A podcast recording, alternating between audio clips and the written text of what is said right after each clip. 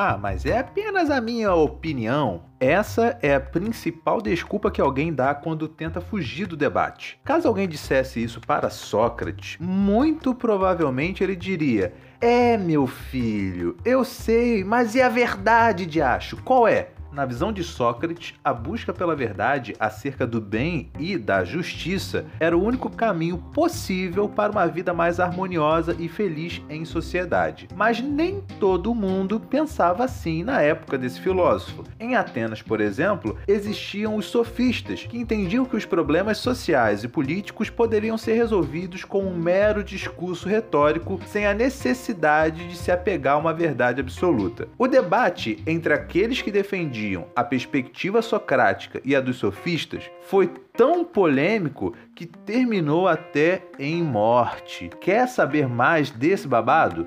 Fique ligado nesse programa para não perder nada. Eu sou o professor Paulo Vitor e essa é a aula 3 do podcast semanal Filósofos do Enem.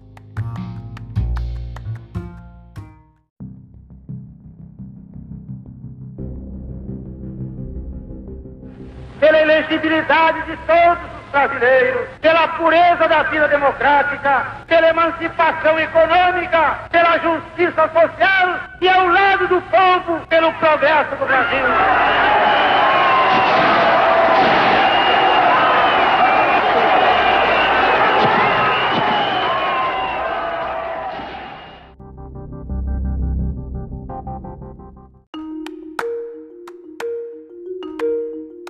Esse discurso que você acabou de ouvir agora é do ex-presidente Jango, dias antes do golpe militar de 1964 na estação central do Brasil, no Rio de Janeiro. Ele atraiu milhares de pessoas, foi ovacionado e aplaudido pelos ouvintes naquele histórico dia. Não vou entrar no mérito sobre a verdade do discurso, apenas quero que você perceba o poder que um discurso bem apresentado tem de mover as pessoas, de como a retórica é um fortíssimo instrumento político. E isso não é de hoje. Os sofistas foram personagens importantes na Grécia Antiga, no século V a.C., que destacaram o potencial da retórica nos assuntos que estavam relacionados aos homens na vida em sociedade. E por esse motivo, eles foram os fundadores daquele período chamado de período antropológico na história da filosofia. O que os diferencia dos pré-socráticos, que tinham uma abordagem mais naturalista,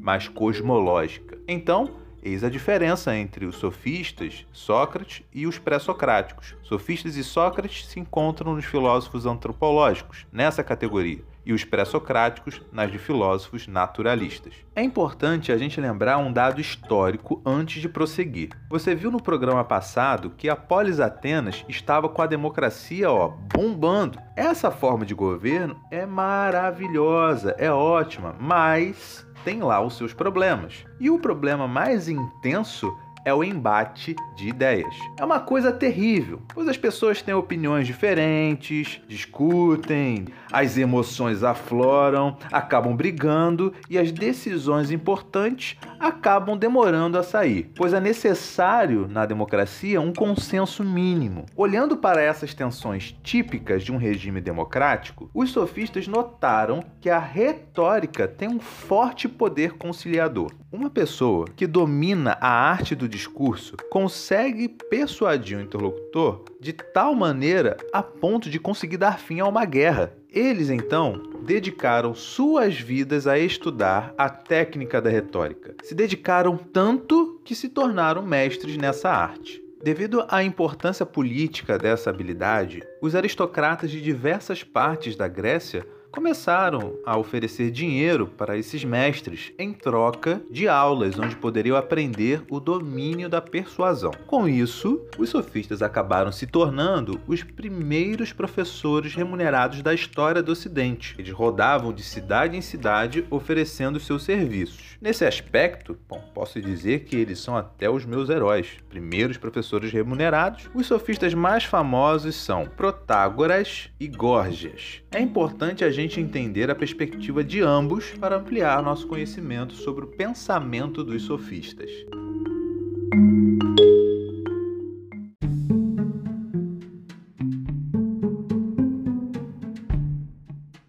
homem é a medida de todas as coisas. Certamente você já ouviu essa frase. O autor dela é Protágoras, ou pelo menos é o que nos diz os escritos de Platão. De qualquer forma, o importante é a mensagem dela. Cada indivíduo tem o seu modo de interpretar a realidade, ou seja, seu modo de medir as coisas. Ninguém percebe o mundo exatamente da mesma maneira. Podemos dizer com isso que Protágoras inaugura uma visão relativista da verdade, ou seja, tese que tenta entender a verdade como algo relativo à opinião de cada um. Desse modo, não faz sentido correr atrás de uma verdade absoluta uma vez que cada um tem sua própria visão de mundo. Protágoras também defende que nós podemos modificar a visão de mundo das pessoas que estão à nossa volta através do uso da retórica. E se a gente parar para pensar mais um pouco sobre aquilo que ele está defendendo, isso significa que podemos criar verdades através de um bom discurso, através da linguagem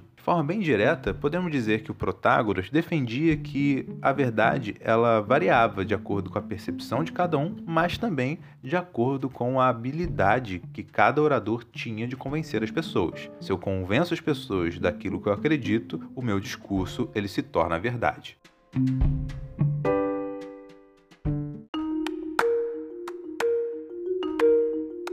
Gorgias tem uma história curiosa. Olha só que interessante. Ele era de uma cidade chamada Leontinos, que estava em guerra com outra chamada Siracusa. Ele então é enviado para Atenas em uma viagem diplomática, com a finalidade de pedir reforço e proteção daquela cidade. O cara tinha uma lábia tão boa, mas tão boa, que acabou fazendo sucesso entre os atenienses a ponto de se mudar para lá por conta da popularidade que ganhou. E não era para menos, né?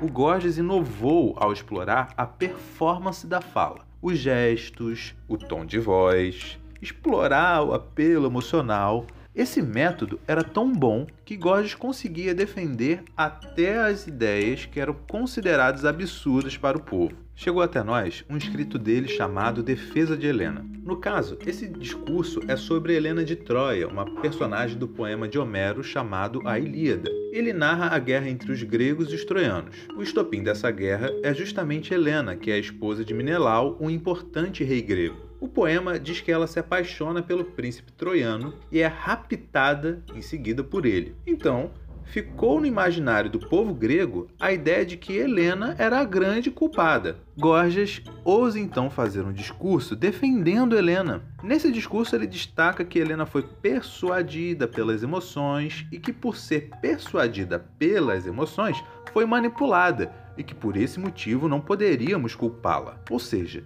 ele deixa evidente nesse texto a força que as emoções têm na hora de persuadir alguém. E se a gente pensar nos discursos políticos de hoje, conseguimos ver que essa técnica é bem explorada. Não é à toa que em época de eleição os assuntos mais abordados são aqueles que mexem com o emocional do povo, como saúde, segurança e educação. Agora, será que é saudável a gente manipular a opinião das pessoas como se não existisse uma verdade objetiva sobre o mundo? Sócrates achava que não. Inclusive, ele achava que os sofistas eram desonestos, enganadores e charlatões. Vamos aprofundar então o pensamento de Sócrates agora.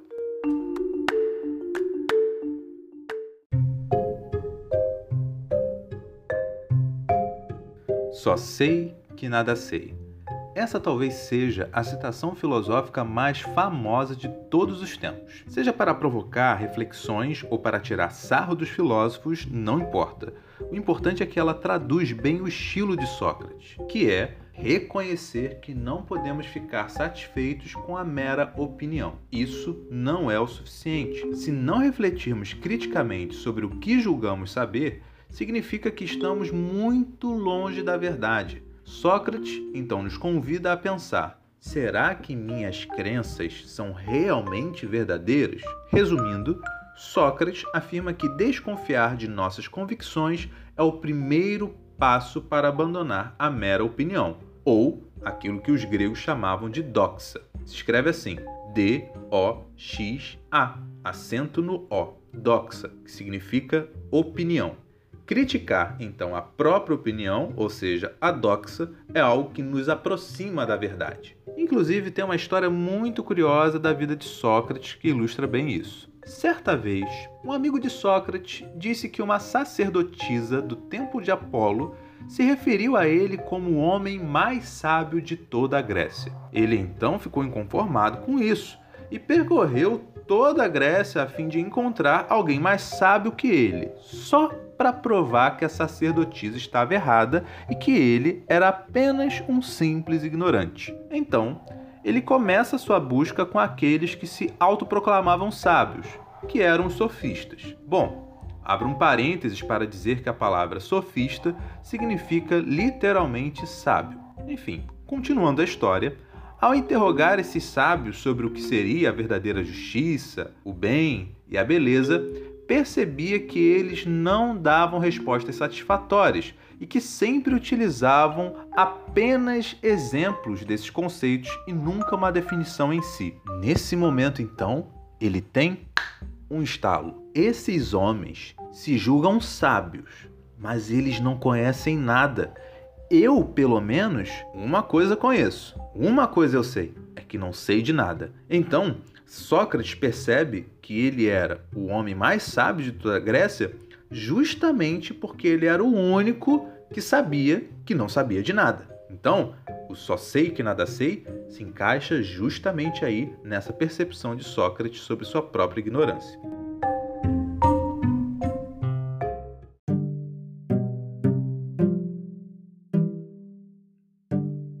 Agora, vamos entender melhor o método socrático. Nós vimos que Sócrates estava bem interessado em conhecer a verdade sobre os conceitos de bem e de justiça, ou seja, a verdade sobre o bem em si mesmo e a justiça em si mesmo. Agora, como chegar nesse tipo de conhecimento? Sócrates entende que cada indivíduo, inspirado por um espírito chamado daimon, poderia encontrar a verdade em seu interior. Esse então é um ponto inicial para entender o método socrático. Sócrates não ensinava nada, mas ajudava seu discípulo a fazer nascer a verdade de dentro de si. Então, Sócrates compara o seu trabalho ao de uma parteira. Esse processo de autodescoberta da verdade ele chamava de maêutica, que é uma palavra grega que significa parto de ideias. Maêutica se escreve assim: M-A-I-E-U-T-I-C-A,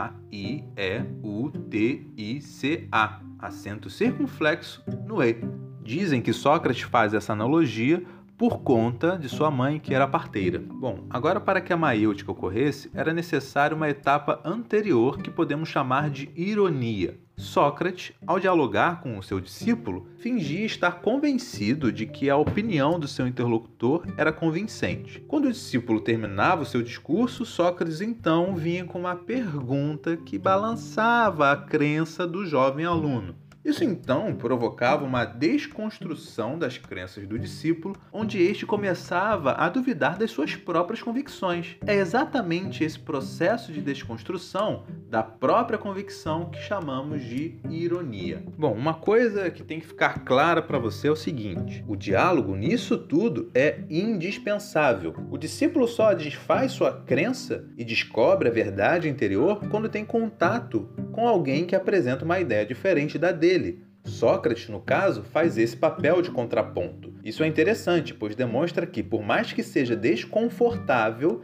ter contato com opiniões e ideias diferentes das nossas é fundamental para o crescimento intelectual. Agora, por que perder tanto tempo e esforço para entender o bem e o justo em si mesmo? Sócrates percebe que somente através desse conhecimento podemos ser boas pessoas e construir uma sociedade mais justa. Ou seja, Sócrates estabelece uma relação necessária entre uma boa vida e o conhecimento, que é, na verdade, uma mensagem importante para o momento que a gente vive, onde a ciência, infelizmente, tem sido atacada por correntes obscurantistas e até mesmo alguns governantes têm desqualificado o conhecimento científico.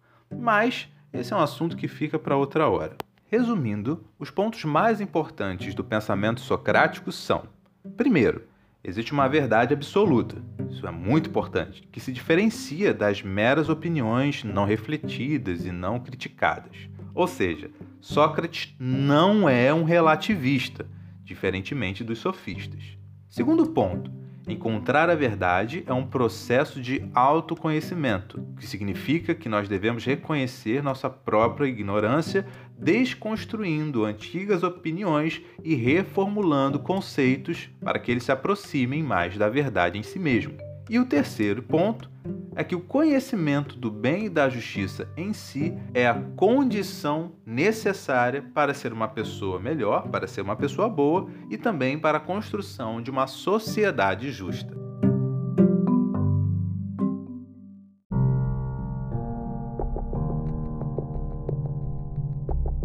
A morte de Sócrates é um episódio que não pode ficar de fora. Você viu que Sócrates e os sofistas não se batiam muito bem, e essa briga ela teve um desfecho muito trágico. Veja, Sócrates era uma pessoa simples que andava pelas ruas de Atenas junto com os seus discípulos. E de vez em quando ele se esbarrava com alguns sofistas. E aí Nesse encontro, ele começava um debate, um diálogo. Acontece que Sócrates era muito bom no debate e acabava desmoralizando os sofistas. E além disso, o Sócrates espalhava para todo mundo que os sofistas eram enganadores, charlatões, aquela conversa que a gente teve no meio dessa aula. Os sofistas ficaram, obviamente, irritadíssimos com ele. Então, eles decidiram abrir um processo no tribunal de Atenas contra Sócrates. Eles acusaram acusaram Sócrates de ateísmo e de corromper a juventude. Só que a defesa que Sócrates faz de si é belíssima,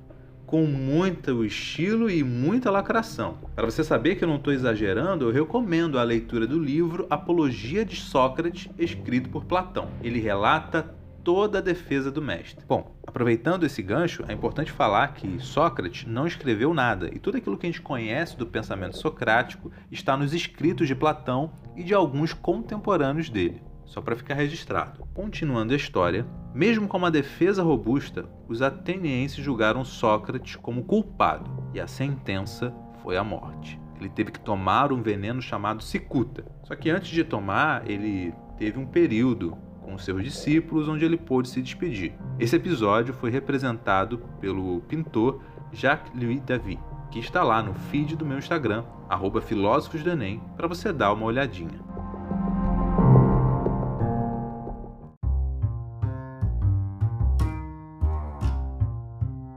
Caros e caros ouvintes, muito obrigado por ter escutado essa aula até o final. Não deixe de seguir o perfil Instagram Filósofos do Enem e recomendar esse podcast para seus amigos, colegas e professores.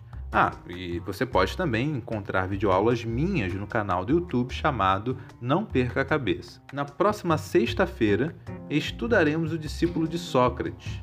É, ele mesmo, Platão. E você vai notar que você é muito platônico mesmo sem perceber. Você não pode perder essa aula. Bom, é isso aí. Aquele abraço e até a próxima.